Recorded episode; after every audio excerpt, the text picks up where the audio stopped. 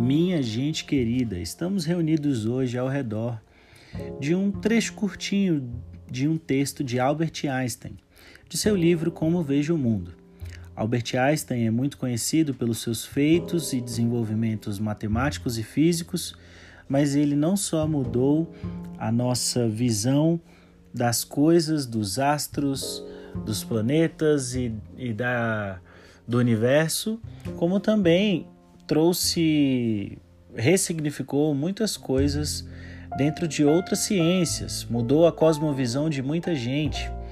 E uma mente com que tenha desenvolvido tanta coisa boa, tanto tanta evolução, que tenha que tenha desenvolvido tanta percepção da existência, deve nos fazer refletir sobre outras coisas também. E é debruçado com essa humildade sobre este livro, sobre os seus relatos aqui, que nós vamos ler, vocês vão ouvir aí o texto com o seguinte título: Aos alunos japoneses. Meus cumprimentos a vocês, alunos japoneses, e tenho razões especiais para fazê-lo. De fato, visitei pessoalmente o belo país de vocês, suas cidades, suas casas, montanhas e florestas, e aí vi as crianças japonesas descobrirem o amor da pátria. Tenho sempre minha mesa, tenho sempre sobre minha mesa um grosso livro cheio de desenhos coloridos por vocês.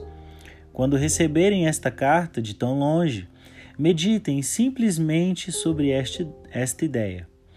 Nossa época dá a possibilidade da colaboração entre homens de diferentes países num espírito fraterno e compreensivo. Antigamente, os povos viviam sem se conhecerem mutuamente. Tinham receio uns dos outros, ou até mesmo odiavam-se reciprocamente. Que o sentimento de compreensão fraterna lance cada vez maiores raízes nos povos. Eu, o velho, de muito longe, saúdo os alunos japoneses. Possa sua geração nos humilhar um dia. Então, este segundo parágrafo, que começa aqui quando ele diz: quando receberem esta carta, Einstein coloca o sentimento fraterno de colaboração entre nações, entre povos, entre etnias, de forma destacada, despertando o valor que tem de nós trocarmos figurinha. Acho que não tem outra expressão melhor do que essa que expressa aquela oportunidade que tínhamos, ou que ainda vamos ter quando tiver aí a Copa do Mundo, em que a gente compre o álbum e troque as figurinhas repetidas, que faça negócio com as figurinhas que só nós temos.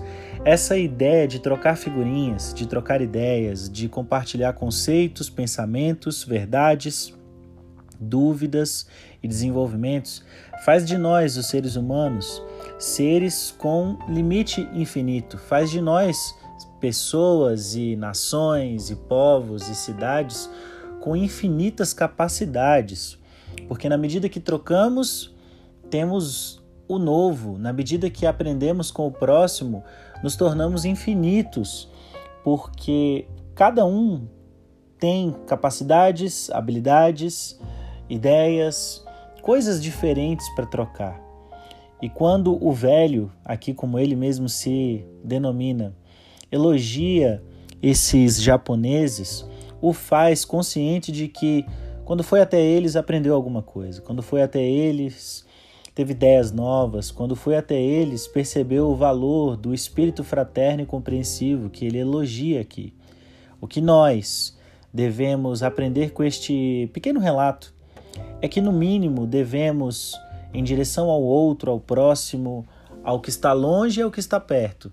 Ter a humildade de se deixar humilhar pela sabedoria, pelo aprendizado, pelo conhecimento do outro. Einstein, em toda a sua ciência, em todo o seu conhecimento, em, toda, em tudo aquilo que aprendeu, fez esse desejo. Desejou que os alunos japoneses pudessem humilhar um dia de tanto conhecimento, de tanta evolução, e não fez isso com nenhum despeite ou não fez isso com nenhum sentimento ruim, mas usou a expressão para valorizar a evolução do outro. Que nós sejamos essas pessoas que valorizam a evolução do outro, mas e que em momento nenhum ficam desligados a ponto de deixar de perceber a sabedoria do outro, o que o outro tem para colocar na mesa, o que o outro tem para colocar na mente, o que o outro tem para nos destravar.